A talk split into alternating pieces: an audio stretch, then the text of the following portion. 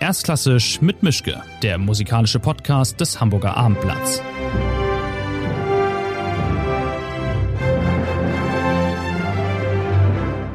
Schönen guten Tag zu einer neuen Folge von Erstklassisch mit Mischke. Ich bin nach wie vor in meinem Arbeitszimmer. Mein Gast ist wieder mal woanders. Es ist diesmal Andreas Schager.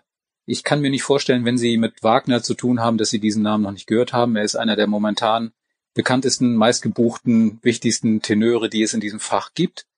Wobei momentan ist alles anders und deswegen haben wir auch einiges zu besprechen. Aber erstmal Grüß Gott nach Österreich, Herr Schager. Vielen Dank. Grüß Gott, schön hier zu sein und, und, und ja, dass wir uns wenigstens so hören und nicht im Konzertsaal und in der Oper. Ja, als wir uns verabredet haben, da waren Sie gerade auf dem Weg nach Genf. Sie hatten ein Parsival im Kalender. Äh, wie kann das sein? Das ist, ist da erlaubt? War das ein ganzer Parsival oder na, das war kein ganzer Parsifal, aber ich glaube, das war der erste, das erste Wagner-Konzert überhaupt, das ähm, mit großem Orchester gegeben wurde, also in Genf, in der Oper. Äh, Jonathan Nott hat dirigiert. Ähm, äh, Zeppenfeld hat dann auch den Gurnemanns gesungen. Wir haben Ausschnitte aus dem dritten Akt gebracht und dann kamen noch Ausschnitte aus, aus aus einer Verdi-Oper, die dann nächstes Jahr La Traviata, die auch kommen wird. Das war quasi ein, ein, ein, ein, ein, eine Vorschau auf die nächste Saison in der Oper in Genf. Okay, war das Ihr erster Live-Termin mit richtigem Publikum und richtigem Orchester seit, keine Ahnung, zwei Monaten oder hatten Sie vorher schon was? Ich hatte vorher schon ein paar Kleinigkeiten, zum Beispiel in Wiesbaden, da haben wir Auszüge aus Tristan gebracht, äh, nur mit Klavier und mit einer Geige. Ähm, es war trotzdem, es war sehr reduziert, das Orchester. Ja. also die Geige hat dann einfach die, die Konzert, äh, Konzertmeister Soli gespielt äh, okay. und, und solche Sachen. Es war quasi ein kleiner Ausblick, äh, wie es irgendwann mal wieder klingen kann. Aber das Publikum war trotzdem so ergriffen und, und so, äh, so dankbar auch. Also ich kann mich dann auch erinnern zum Schluss beim Schlussapplaus hat dann ein älterer Herr ein, ein Plakat in die Höhe gehalten, wo nur groß Danke oben stand. Und es ist so ein großer Hunger nach, nach Live-Musik und es ist so ein großer Hunger nach, nach, nach der Begegnung der Künstler mit dem Publikum auf beiden Seiten zu verspüren. Dann waren Sie gar nicht oder sind jetzt gar nicht so auf Entzug wie der Rest der Branche momentan, sondern Sie haben den einen oder anderen Termin ja schon gehabt. Ja, es stimmt, man ist trotzdem auf Entzug. Und vor allem, wenn man dann einen gehabt hat, man will ja dann immer mehr. es ist ja, ja so. und nicht nur mit einer ja. Geige. und nicht nur mit einer das Geige. Nun, in Gent war schon ein ganzes Orchester. Es waren schon mindestens 60, 60 Musiker. Ah, okay. Also das war schon ganz ordentlich, ja.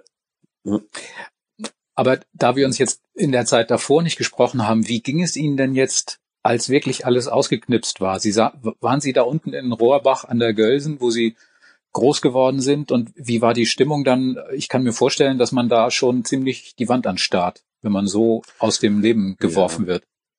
Nun, es war natürlich von 100 äh, auf 0 innerhalb nicht von 90 Sekunden, sondern innerhalb von jetzt. Ja. Ich weiß, also ich war gerade bei Proben an der Staatsoper in Wien für die Wahlküre und hm. es hieß, um 11 Uhr kommt eine Verlautbarung des äh, Bundeskanzlers und des Gesundheitsministers und, und wir haben alle einfach den, das Radio aufgedreht und ja, dann kam der, der, der Shutdown sozusagen und ja, wir sind da gestanden und haben gesagt, okay, weiter proben hat keinen Sinn. Und das war's. Mhm. Also ich hm. bin dann nach Hause zu meiner Familie und wir haben unsere Sachen gepackt. Wir sind dann von Wien weggefahren und in unser kleines Landhäuschen, das ist nicht in Rohrbach, da bin ich geboren, aber schön, dass Sie das so gut äh, recherchiert haben. Äh, ja, wir haben ein kleines, wir, äh, wir haben ein kleines Landhäuschen in einer Gemeinde mit 160 Einwohnern und das ist natürlich äh, wunderbar hier, weil die Decke, ob die einem auf den Kopf fällt, die berufliche Decke ja, aber dadurch, dass wir ja zwei Kinder haben und der Jüngste ist jetzt gerade zwei Jahre alt geworden, also die Kinder sagen schon, was man zu tun hat den ganzen Tag. also, mhm. Es ist nicht so, dass man dann irgendwie äh, ganz in ein Loch fällt. Ja. Aber dann haben sie auch, wie so viele andere, alle möglichen Termine an sich vorbeiziehen sehen und alle möglichen Termine platzen gehört dann, weil immer wieder Nachrichten kamen, dies geht nicht, das geht nicht, daraus wird auch mhm. nichts. Ja, genauso. Es ist äh, wie ein Kartenhaus, das dann in sich zusammenfällt. Ja, der letzte Termin, den ich gesehen habe, war, war Paris, der Ring in Paris, der jetzt auch zusammengebrochen ist aus diesem Kartenhaus. Und es ist ja, also wirtschaftlich natürlich für alle eine Riesenkatastrophe. Also mit dem hat ja niemand gerechnet. Und ja, bei mir sind eben auch von 13. März weg bis jetzt Ende Dezember steht das reguläre Leben, mein reguläres Leben, also absolut dicht. Mhm. Ist mhm. so. Ja. Also wir sind jetzt äh, real noch ein bisschen davon entfernt, aber denken wir mal an den 25. Juli, den traditionellen Termin mhm. in Bayreuth, wenn es losgeht. Da wäre ein neuer mhm. Ring dran gewesen. Äh, da gibt's eine Rolle, die heißt Siegfried und das wäre ihre gewesen. Die ist nicht ganz klein.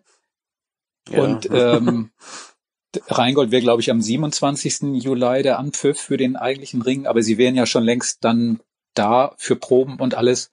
Wie haben Sie davon also wie passiert das dann, wenn man erfährt, ja schade, also du kannst dir was anderes nehmen für, vornehmen für den Sommer, weil wir können nicht.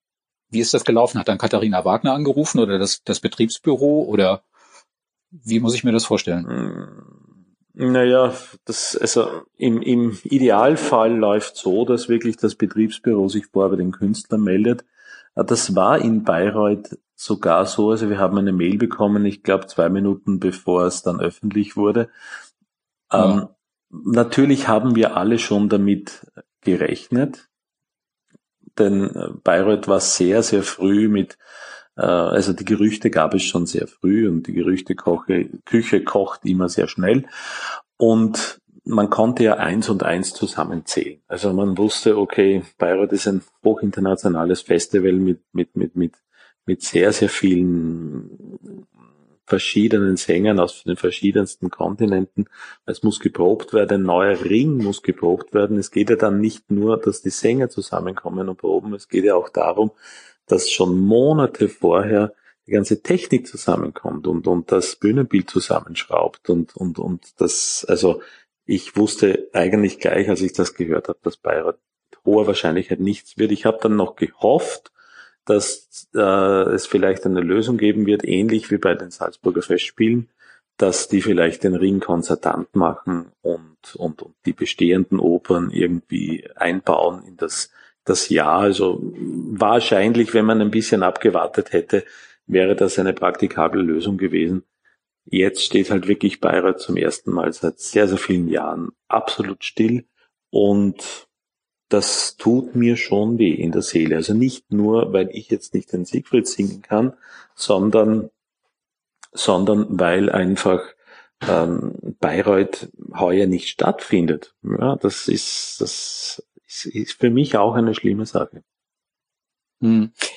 Also nur um nochmal nachzuhaken, ich könnte, also ich kann keinen Alkohol vertragen, aber ich hätte mir an dem Abend, glaube ich, einen auf die Lampe gegossen vor Frust und gesagt, also jetzt ist auch Wurst, jetzt kann ich mich auch betrinken, wenn ich schon nicht da singen darf. Wie, mhm. wie, wie lange haben Sie gebraucht, um sich da wieder einzubekommen und, und darüber wegzukommen? Ich glaube, ich wäre da mit einem Abend und Alkohol nicht, es hätte nicht genügt. Ja, ich also bin nicht so ein Alkoholtyp. Also ich trinke hin und wieder ein Gläschen, wenn ich mit jemandem feiere, aber als Frust habe ich noch nie getrunken und damit fange ich auch noch nicht, werde ich auch nicht anfangen, denn sonst würde ich wohl in diesen paar Monaten unweigerlich zum Alkoholiker werden. Ja. Also ich, dieser aber, Typ bin ich nicht. Wie gesagt, ähm, man konnte, man konnte damit rechnen. Und, und es ist ja auch so, dass der Ring ja, glaube ich, in zwei Jahren jetzt kommen wird. Was man natürlich auch, was die wenigsten wissen, ist, dass äh, diese sechs Monate, acht Monate, je nachdem, wie lange diese Situation jetzt dauert, haben ja nicht nur für diese Zeit Auswirkungen bei uns. Also in Bayreuth hat das für mich Auswirkungen bis 2026. Also das, hm. das, das, das äh, ist ja wenn man da einen Puzzlestein rausnimmt oder, oder ein Kart, eine Karte wegzieht, wie wir so schön vorher gesagt haben in dem Vergleich, bricht ja das ganze Haus zusammen. Und die müssen das einfach neu bauen. Ja, und so ist es in Bayreuth. Das ganze Programmhaus muss neu gebaut werden. Das heißt, der geplante Ring kommt jetzt nicht 2020, sondern kommt 2022. Äh, das heißt, für mich fällt auch nächstes Jahr in Bayreuth dann ähm, das flach, was ich gemacht hätte. Auch da weiß mhm. ich noch nicht, wie es weitergeht. Ähm, ärgerlich ist natürlich auch, dass sich natürlich für Bayreuth immer alles hinten angestellt hat. Ja, ob das jetzt äh, andere Festivals sind oder auch Salzburger Festspiele, bei denen ich den Tristan machen hätte sollen, der ursprünglich geplant war, habe ich natürlich auch für Bayreuth ähm, dann nicht gemacht. Ja. Und also neben dem ähm, Schaden, den die Künstlerseele nimmt, ist das natürlich auch ein riesengroßer finanzieller Schaden, der da auf uns zukommt. Also muss man einfach ja. so sagen, ja. Und Sie haben dann ja auch mehr die Folgejahre, die, also es verschiebt sich ja auch noch in die jeweils nächsten Ringjahre, die dann ja nach der Premiere kommen. Also all die Planungen für ab 2022 sind ja damit auch nochmal neu durchzusortieren. Genauso, genauso. Also wie gesagt, so wie es bei mir aussieht, bis 2026 äh, wackelt dieses ganze Haus, sage ich mal. Hm. Schauen wir mal, hm. wie es weitergeht. Ich kann Ihnen noch keine Antwort geben. Ja. Ähm, Sie sind ja Österreicher. Ähm, was halten Sie denn von der Entscheidung, dass und wie die Salzburger Festspiele in diesem Sommer stattfinden?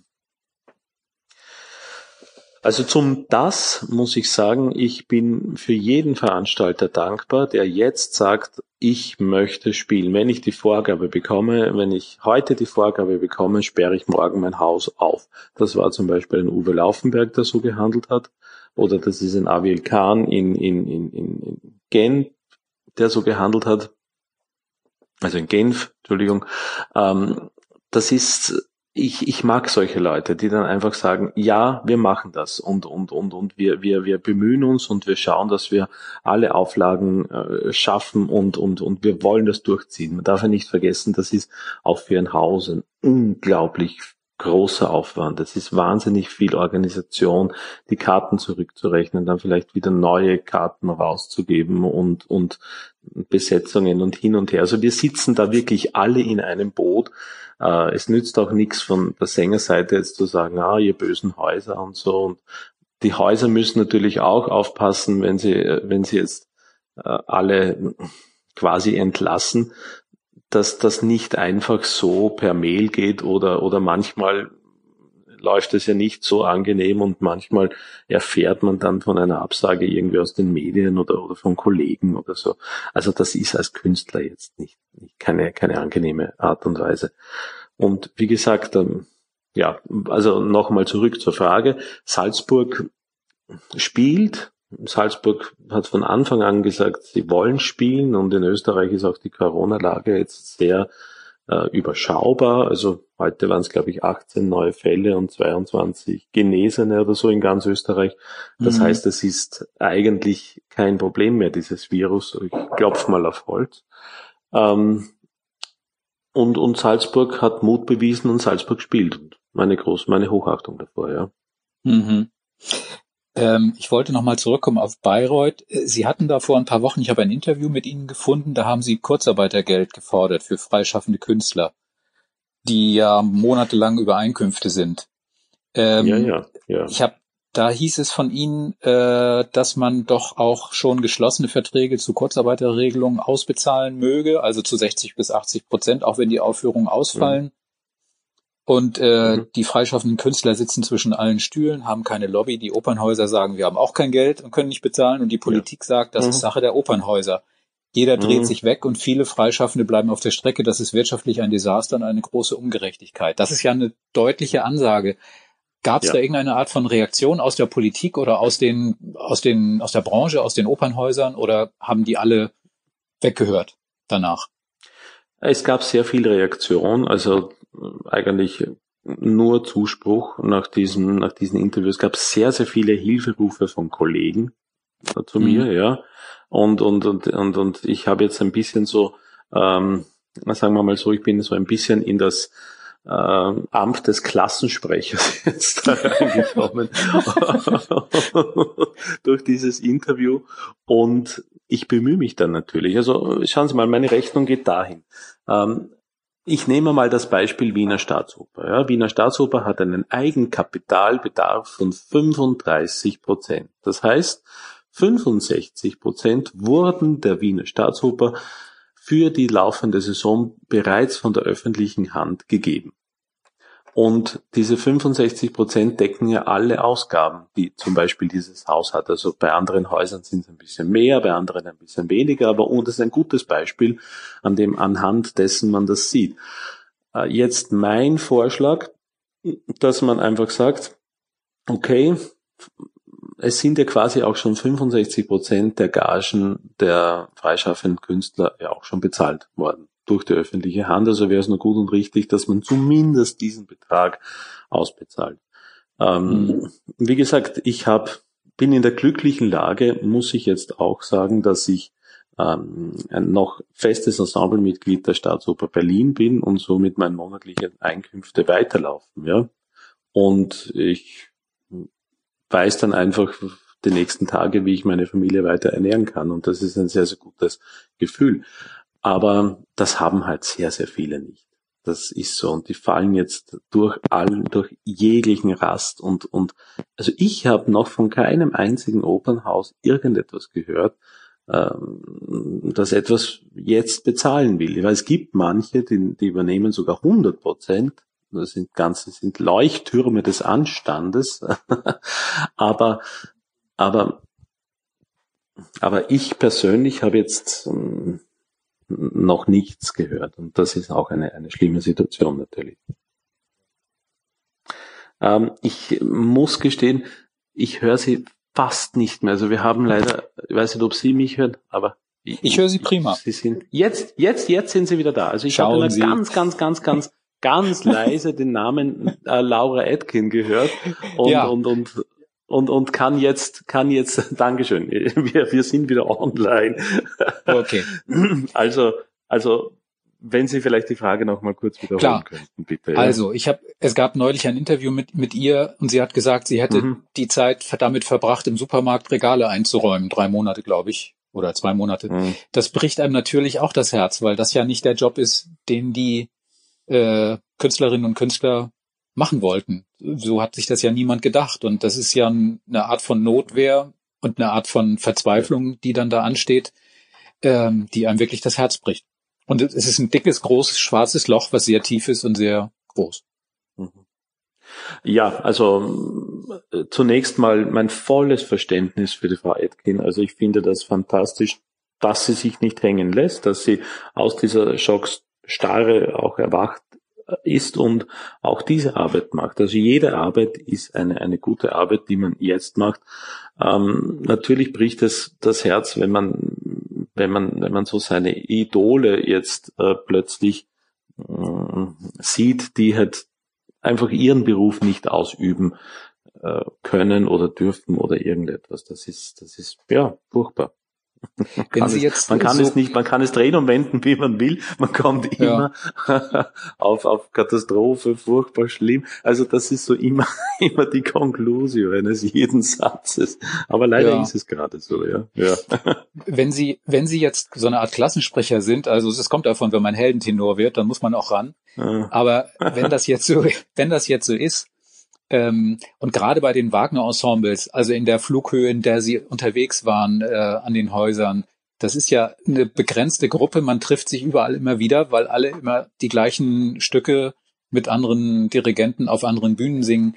Gibt es da eine Art von Zusammenschluss? Äh, teilt man sich untereinander mit, wie frustriert man gerade ist? Oder gibt es Ratschläge oder ist dann jeder sich selbst der Nächste?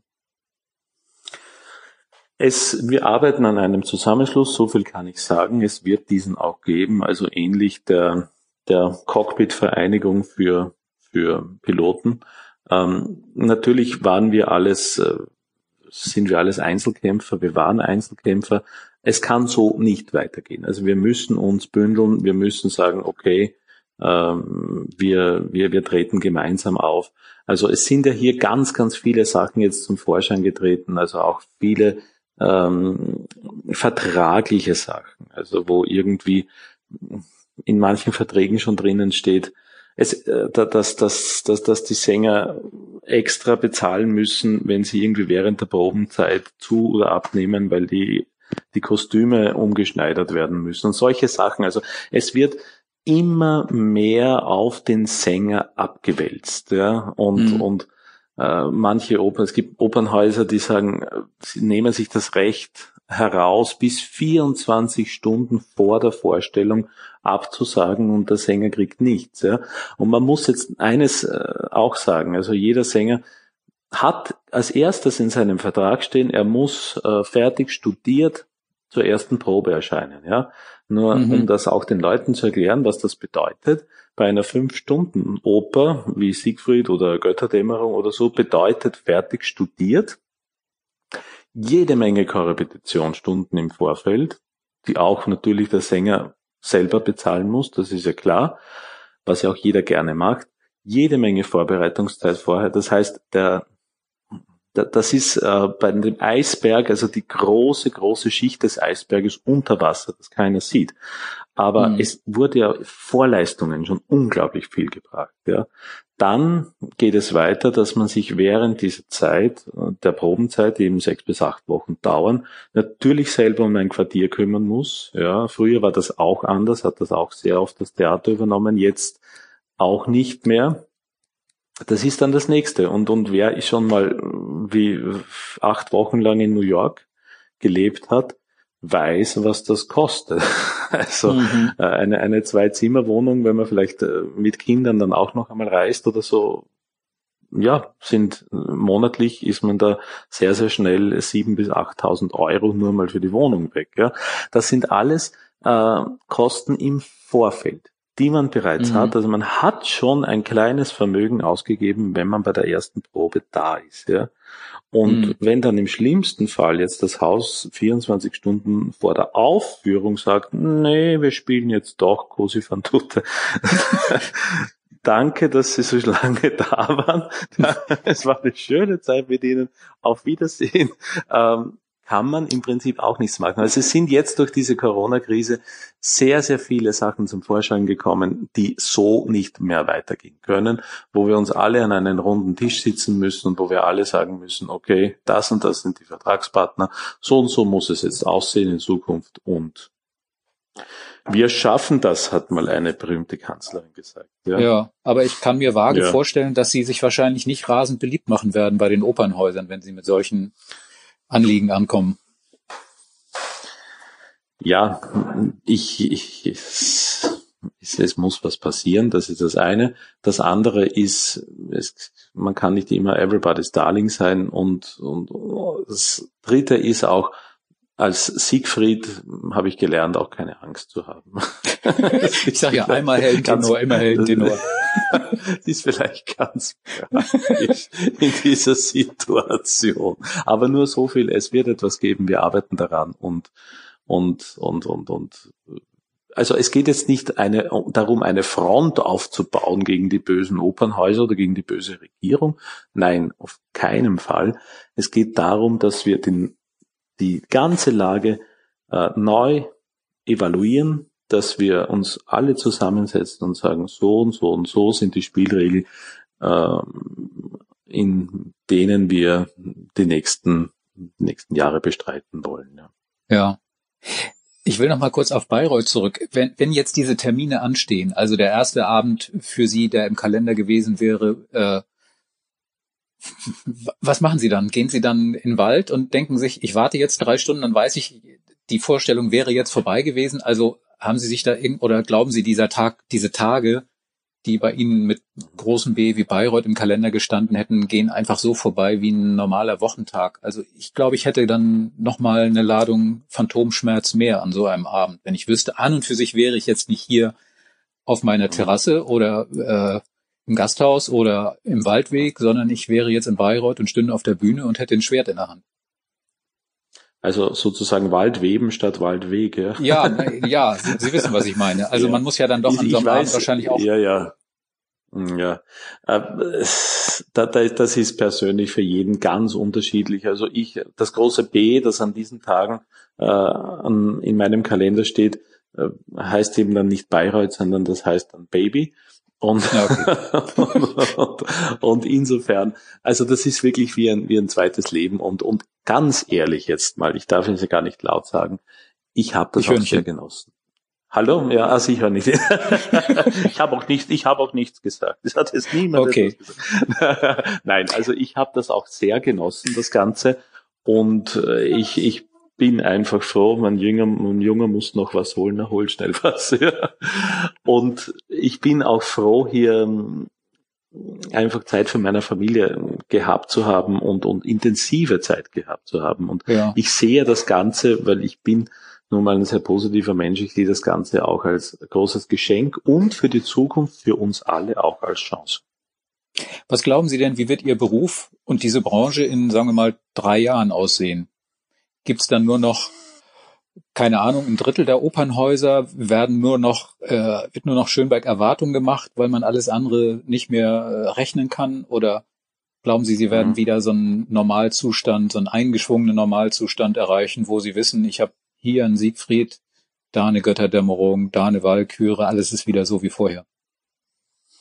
Nun, wenn ich einmal davon ausgehe, dass ich meine Verträge dann erfüllen werde und erfüllen darf, die ich in Zukunft habe, wird es wohl ein, an einer Art Normalzustand wieder sein. Ja, es hängt halt alles davon ab, ob dieser äh, Virus, ob wir es alle gemeinsam schaffen, diese Pandemie einzudämmen. Das ist, die, das ist die große Frage, auch weltweit. Wie gesagt, in, in Deutschland, Österreich ist es das Problem oder Schweiz ist das Problem nicht mehr so groß, aber in anderen Teilen der Erde ist ja gerade Brasilien oder so, ist ja das gerade eine Katastrophe, was da passiert. Das darf ich ja nicht vergessen. Ja, na, ich habe mal gerade nachgeschaut. Vor ein paar Tagen hat die Met in New York gemeldet, dass die bis Ende des Jahres dicht machen. Sie hatten da, glaube ich, 2019 ihr Debüt mit den Siegfrieds. Mhm, äh, ja. So, da ist jetzt Feierabend und wann, wann ein Haus mit der Finanzstruktur, mit den Rahmenbedingungen wieder aufschließt und sagt, wir können jetzt wieder, das ist ja nun, mhm. naja, also mehr als fraglich. Ja, ja, also ist äh, ein, ein kleiner Lichtblick in dieser Corona-Zeit, ein kleiner beruflicher Lichtblick war das, dass ich meinen nächsten Vertrag an der Met auch unterzeichnet habe.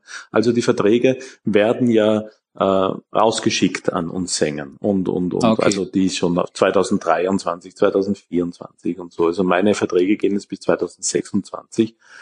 Die haben wir dann vor uns liegen und die, diese äh, Betriebsbüro oder die, die, die Leitung des Hauses arbeitet ja weiter und muss ja auch, also muss ja auch an die Zukunft denken. Und wie gesagt, das war halt für mich persönlich ähm, ein schöner Ausblick, dass ich an diesen Vertrag für 2023, glaube ich, an der Metropolitan Opera vor mir liegen hatte und unterzeichnen konnte, äh, war für mich persönlich schön, einfach, dass man, dass man glaubt daran, fest glaubt daran, dass einfach in drei Jahren das, das wieder alles ganz anders ausschaut und wieder besser mhm. Ja. Ihr Kollege äh, Piotr Betschava hat gerade in einem Interview gesagt, Tenor ist kein Stimmfach, sondern ein Gemütszustand. In welchem Zustand ist denn Ihr Gemüt momentan? Naja, sehr, sehr relaxed, sage ich einmal. Ein bisschen, natürlich ein bisschen traurig, das ist überhaupt keine Frage. Ähm, was mein Gemüt, und da kommt meine, also was einfach mal, was mir, was mir zu denken gibt, sagen wir es diplomatisch, ja. Und da kommt jetzt mein, mein bäuerliches Aufwachsen sozusagen äh, zum Vorschein. Also bei uns war es einfach so, dass ein Handschlag immer gegolten hat. Ja, also ging mhm. nur so. Ja, und im, im, im Ring heißt es ja auch, also was du bist, bist du nur durch äh, Verträgen, also quasi Verträgen haben, Verträge haben dich dazu gemacht, was du bist. Ja, Verträge halte treu. Ja, und mhm unsere ganze Gesellschaft ist auf Verträge aufgebaut. Das heißt, sie ist aufge wir leben alle in einem Generationenvertrag. Das heißt, und das ist gut so und das ist richtig so. Das heißt, alle, die jung sind, stark sind, arbeiten können, die arbeiten und die sollen auch arbeiten und, und, und, und, und, und bauen das Netz auf für alle die, die einfach schon lange gearbeitet haben und, und sich zur Ruhe setzen können, die, die krank sind oder, oder irgendetwas. Das heißt, wir, wir, wir bauen da ein großes soziales Netz mit unserer Arbeitskraft auf und, und, und dieser Gesellschaftsvertrag ist ganz, ganz tief verwurzelt in unserer Gesellschaft. Wenn jetzt Verträge von heute auf morgen alle plötzlich nichts mehr wert sind, dann wackelt die Wertestruktur unserer Gesellschaft. Und das gibt mir zu denken. Das, mhm. äh, das, das, das, das macht mich, ja, das macht mich nachdenklich, macht mich auch traurig. Aber ich bin jetzt vom Typ her niemand, der dann, der, der, der sich dann da reinfällt und, und in eine tiefe, die, tiefe Depression versinkt, sondern bei mir kommt dann bald der Punkt, wo man dann sagen, okay, machen wir was und, und schließen wir uns zusammen und tun etwas dagegen. Und ja, dieser Punkt ist bei mir erreicht. Also insofern äh, fühle ich auch schon wieder das Kämpferherz äh, des Siegfrieds äh, langsam pochen in meinen Adern. Habe ich das nicht schön Sie, gesagt? Ja, Sie gucken, Sie schauen schon wieder, wo das Schwert gerade ist. ich, ich, ich, ich schleife es bereits. Also die Klingen sind schon ziemlich scharf. Ja? Dann wird es noch poliert. Ja, also es ist schon, ist, ist auf Hochglanz wird es jetzt gebracht. Ja. Also das ist das eine, dieses Schwert, ja, ja. Ich habe aber trotzdem die, die Befürchtung, dass womöglich viele sagen, ach na ja, es geht doch auch mit weniger, mit weniger Kultur, dann äh, mändelt sich das alles zurecht und dann bleibt halt nur noch das Nötigste über, aber das ist auch schon okay und dass da ganz viel jetzt durch den Rost fällt und dann einfach weg ist. Also wie, wie jedes Opernhaus oder jedes Theater, das einmal zugeschlossen wird, das wird ja nie wieder aufgemacht. Und jedes Orchester, das einmal weggespart wird, wird es auch nicht wieder geben. Also diese Befürchtung, glaube ich, ist schon sehr akut momentan. Und äh, ich Und weiß die nicht. Die Befürchtung ist ja, ja, ja. Also entschuldigen Sie, die Befürchtung ist akut, absolut. Ähm, ich denke, da ich ein, ein, ein Optimist bin, dass es nicht so sein wird, ich glaube, dass der Hunger nach dem Echten, ja, nicht nur nach der Konserve, sondern der Hunger nach dem Echten, nennen wir es mal nach dem Guten, Wahren und Schönen, gerade in Zeiten der Krisen ganz, ganz äh, stark wird. Und, und das, wir dürfen nicht vergessen, schauen wir uns an äh, Parsifal, ja, 1883 war, glaube ich, die Uraufführung. Mhm. Diese Oper hat überlebt den Ersten Weltkrieg, den Zweiten Weltkrieg, Ersten Weltkrieg mit 25 hm, Millionen Toten. Gleich darauf, in der Zwischenkriegszeit, kam die spanische Grippe mit über 50 Millionen Toten. Ähm, also noch weit schlimmer als Corona jetzt. Gleich darauf kam der Zweite, äh, Zweite Weltkrieg mit über 80 Millionen Tote. Also das waren ja unglaubliche Katastrophen. Dann kam dieser lang andauernde kalte Krieg. Dann kamen viele verschiedene, äh, viele, viele verschiedene kleine Kriege überall auf der Welt. Und ja, jetzt äh, schlussendlich kommt dann noch Corona dazu.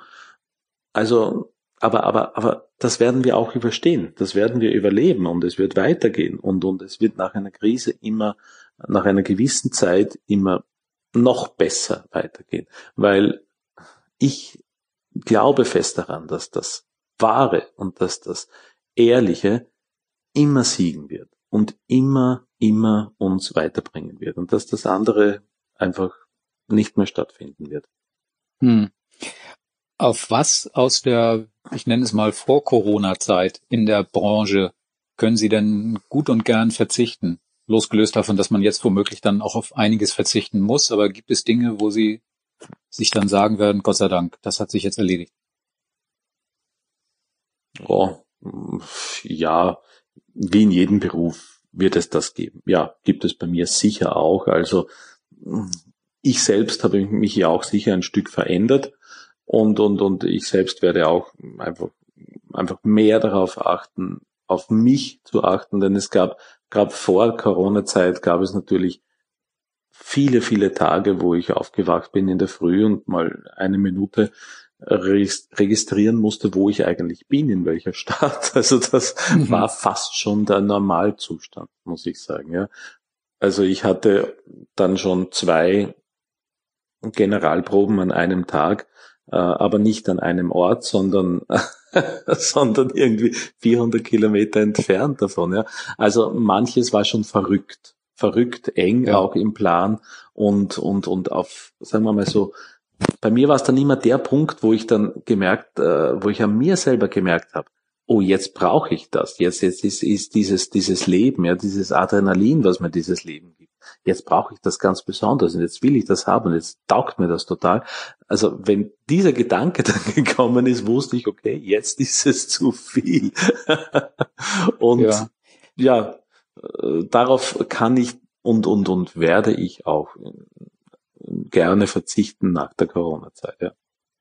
Wenn Sie jetzt könnten, wie Sie wollten oder wie Sie möchten, was wäre denn so das Wunschstück, was Sie jetzt ganz dringend als erstes mit vollem Haus und vollem Orchester und allem Zip und Zap äh, auf der Bühne gerne machen würden? Denn ich nehme an, Sie würden jetzt nicht eine konzertante Aufführung sich wünschen, sondern das müsste dann schon die volle Packung sein, also eine Oper.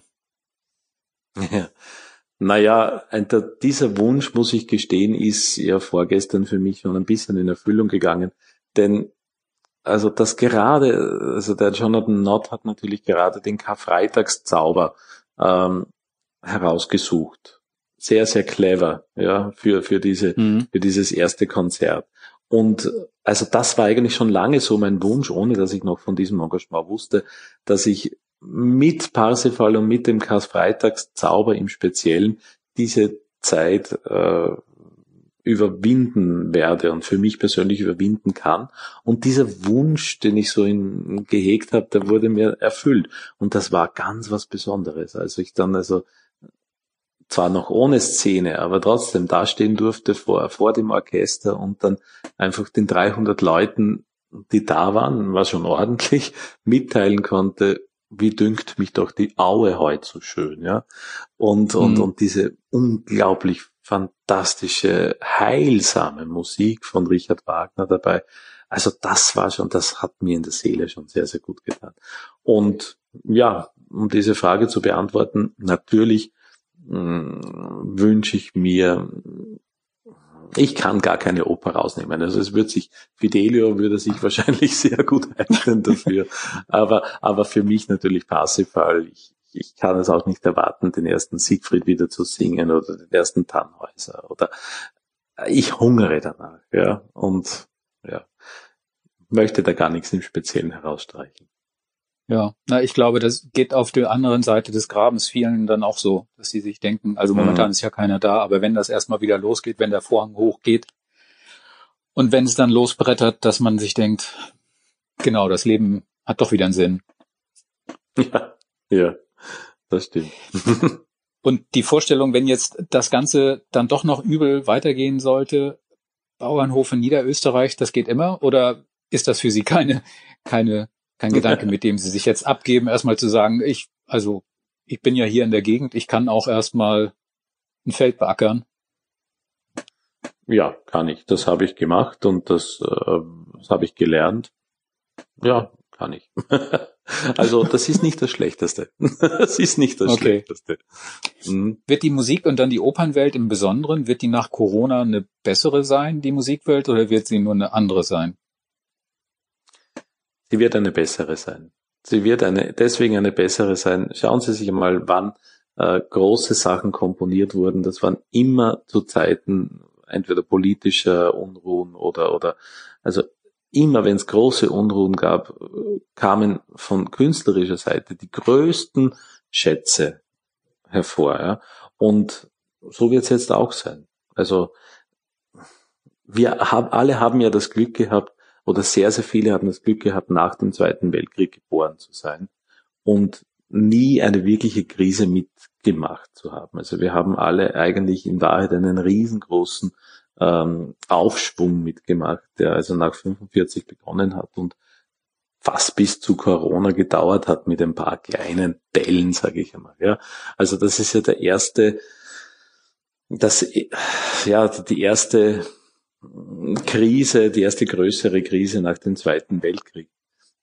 Und es wird nachher weitergehen und es wird, wie ich vorher schon gesagt habe, es wird das, das, das, das Echte und das Wahre, das wird übrig bleiben. Danach, wird, danach werden wir alle Hunger haben, sowohl das Publikum als auch die, die Künstler. Und ja, es wird, es wird, es, es wird ein Stück weit besser werden. Wird vielleicht weniger sein, aber es wird ein Stück weit besser sein.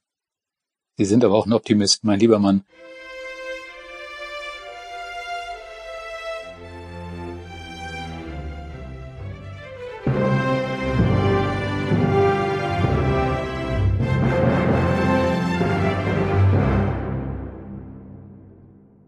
Weitere Podcasts vom Hamburger Abendblatt finden Sie auf abendblatt.de slash podcast.